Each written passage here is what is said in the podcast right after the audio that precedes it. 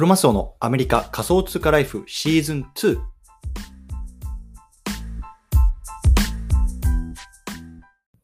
皆さんおはようございます。アメリカ西海岸在住のクロマスオです。今日は3月の21日月曜日ですね。皆さんいかがお過ごしでしょうか？今日も早速聞くだけアメリカ仮想通貨ライフ始めていきたいと思います。よろしくお願いいたします。さて、今日のテーマなんですけれども、今日はコールドウォレット、トレザーを使うべき3つの理由というところでね、ちょっと資産防衛術みたいなところの話をしていきたいなと思います。で、まあ、今日の対象のリスナーさんはね、こう仮想通貨とかこの NFT のね、ハッキング対策が知りたいなとか、あとはね、そもそもコールドウォレットって何なのとかね、そういうようなところをね、まあ、今日は話していきたいなと思います。でまあ、僕自身はね、まあ、仮想通貨をね、まあ、あのポートフォリオの一部に入れているんですけれども、大体ね、今、だあの総資産のね、まあ、アセットの10%ぐらいをね、こう仮想通貨が占めるようになってきたんですよね。うん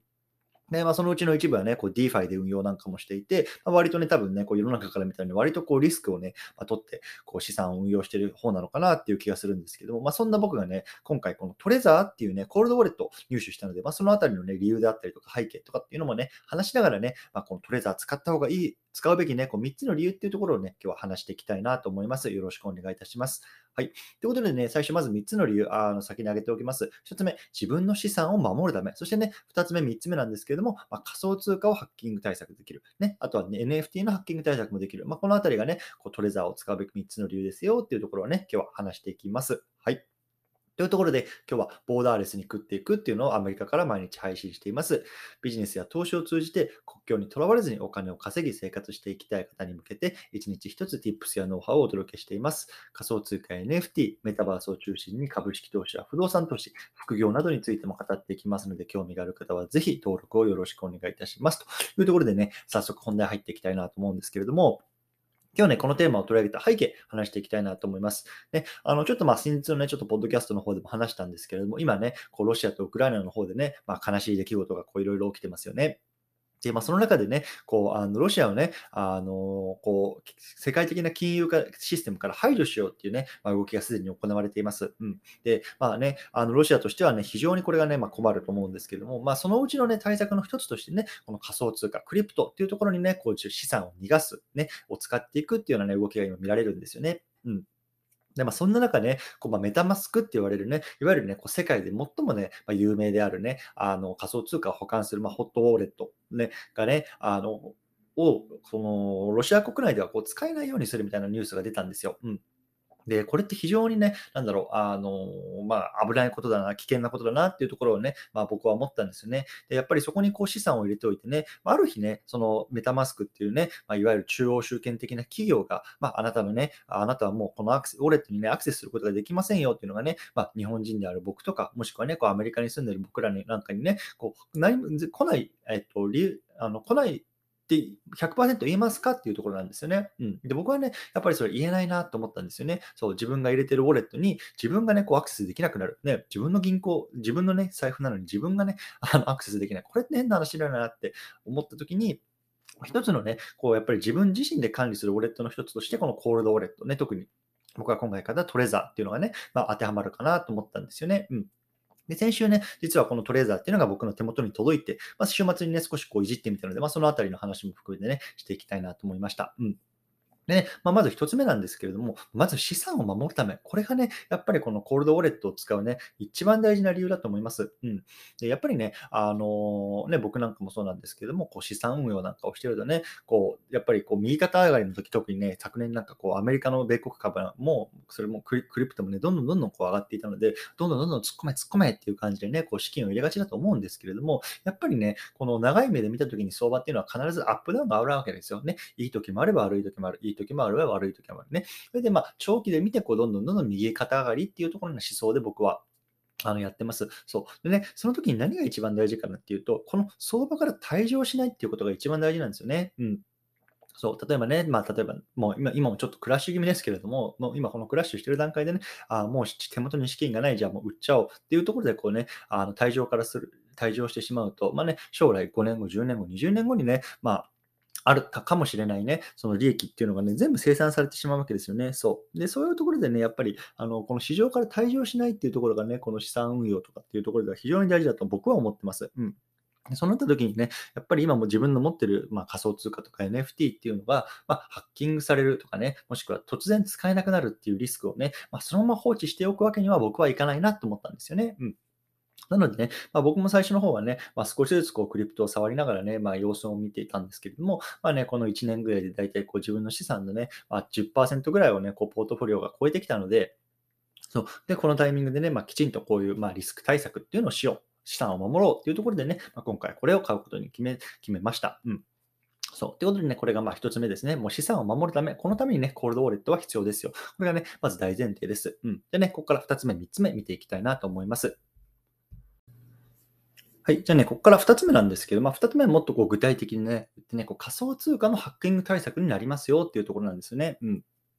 で、まあ、さっきから言ってるんですけれども、こうメタマスクっていうね、まあ、財布であるとか、あとはね、まあ、皆さん使ってるわかんないパイナンスとかさ、コインベースとかもしかしたら日本だったらなんだろうね、あのバイビットとかあるのかな、そういうような取引所にこう置いてる通貨っていうのは、まあ、あの、あなたのものなんだけど、あなたのものじゃない、僕のものなんだけど、僕のものじゃないっていう、すごくね、微妙なね、あの立ち位置のものなんですよね。そう。で、まあ、さっきも言ったみたいに、まあ、いきなりね、その、まあ、取引所、コインベースであったりとか、メタマスクがね、じゃああなたはもうこの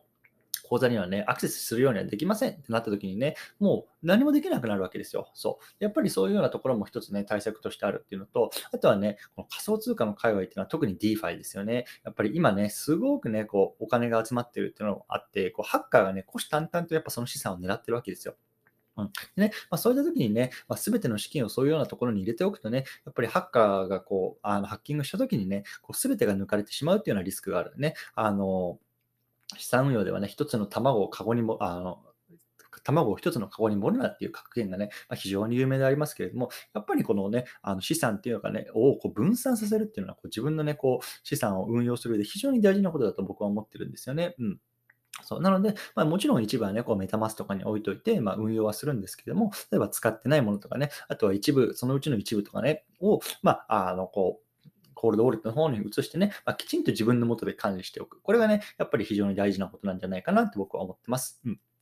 はい、これが2つ目ですね。そして最後3つ目なんですけど、3つ目はね、こう NFT も実はね、このトレザーとかね、コールドウォレットの方に移せるんですよ。うん、これね、結構知られてないんですけれども、で今ね、やっぱりこの NFT ってね、まあ、あの徐々に徐々にこう盛り上がってきて、やっぱりもう本当にね、うん百万円、うん千万円するようなものとかっていうのも出てきてますよね。で僕自身はね、まあ、そんなにあの高価なものっていうのは持ってないんですけれども、やっぱりね、この NFT っていうのもね、まあ、これからどんどんどんどん伸びる市場って言われてる中でね、こう今皆さん触り始めてる方も多いと思います。うん、でね、この NFT もやっぱりね、ハッキングされるリスクとかっていうのはやっぱりあるわけですよね。で、これからのね、時代ではね、NFT を担保にしてお金を借りるとか、まあそういうようなところの未来も来るんじゃないかって言われてるんですけども、やっぱりこの NFT 自体にね、すごく価値を持つ、価値がね、ある、価値を持っていくっていうような時代になっていくわけですよ。で、でそうなるとさ、やっぱりハッカーもさ、有名な NFT とかね、これからね、あの伸びるであろう NFT ね、もちろん当然欲しいわけですよね。そう。なので、やっぱり今、オープンシーっていうね、こう NFT をあのやり取りするプラットフォームなんかを狙ったね、こうハッキングとかもね、すごく増えてるし、まあ、あそういうね、ハッカーさんたちがいろいろとね、コシなんだと狙っている中で、やっぱりね、あの、そういうような、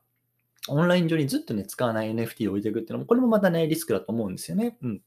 なので、例えばね、あの持っている NFT をそういうようなね、トレザーとか、まあ、コールドウォレットにね、こう、あの移動させるとか、まあ、そういうようなところもしてね、まあ、これもいわゆる資産防衛の一部ですけれども、そういうような風にして、まあ、あのやるのがいいんじゃないかなっていうところもね、まあ、思ってますというような感じですね。はい。でね、あの、今日ここまでね、3つ話してきたんですけれども、最後ね、じゃあ、僕自身がね、今回週末どういうことをしたかっていうところをね、まあ、少し話していきたいなと思います。うん。で、そもそもなんですけど、コールドウォレットってね、2つ、あの、2大ブランドがあります。で、1つはね、僕が買ったトレザーっていうブランド。で、もう1つはね、レッジャーっていうブランドなんですけど、まあ、正直ね、どっちでもいいんじゃないかなと思います。うん。で、僕はトレザーを選んだんですけれども、まあね、あのまあ、価格ですね。価格がトレザーの方が若干こうアメリカで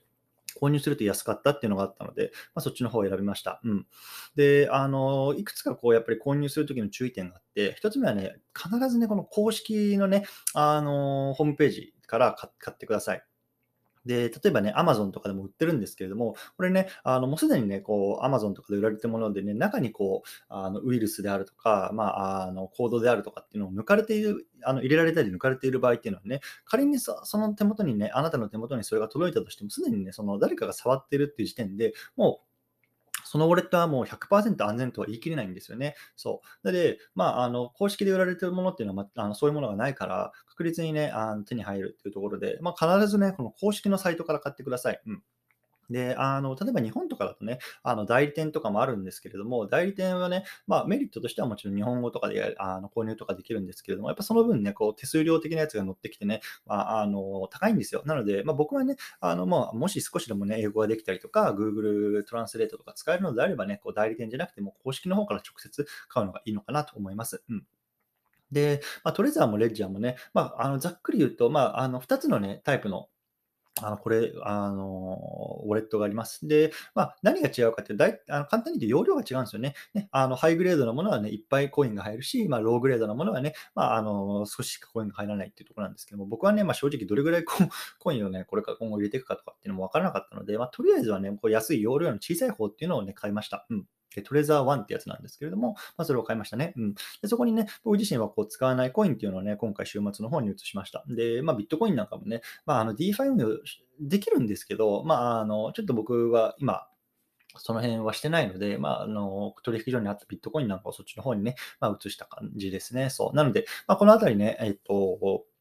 また、あの、とりあえずあの、ウェブサイトなんかはね、公式のもの、概要欄に貼っておくのでね、興味がある方はそちらもね、見ていただければなと思います。はい。ということでね、最後まとめていきたいと思います。今日はね、コールドウォレット、トレザーを使う3つの理由というところでね、まあ、簡単な資産防衛術の話をしてきました。ね、1つ目、資産を守るため、そして2つ目、仮想通貨のハッキング対策になる。そして3つ目、NFT のハッキング対策にもなりますよというようなところでね、話してみました。ね、もしこれ興味があってね、あ、ちょっと俺も、あのー、一回資産防衛するためにね、見てみようかなっていう方はね、ぜひ概要欄のリンク見てみてくださいというところでね、また、えっと、今日の合わせて聞きたいですけれども、今日はね、メタマスクが危ない、仮想通貨投資家にコールドウォレットが必要な理由、ね、こんなテーマで話した回がありますね。あの冒頭のこのロシアとウクライナのね、まあ、居酒屋に関するね、こう MetaMask の対応なんかも少しこっちの方では詳しく述べているのでね、また合わせて聞いてみてくださいというところでね、今日はこの辺りにしたいなと思います。ね、あの、毎度言ってるんですけども、Twitter のね、コミュニティ機能っていうのを始めました。ね、概要欄の方にリンクを貼っておくのでね、まあ、今回のこういうような、あの、ポッドキャストの内容の深掘りとか、ね、もしくは、僕がやってるこうメタバースなんかのね、 Upland っていうゲームのね、このディスカッションなんかもそちらの方で行われてますのでね、もし興味がある方はそちらの方にもぜひ入ってみてくださいというところで今日はこの辺りにしたいと思います。お疲れ様です。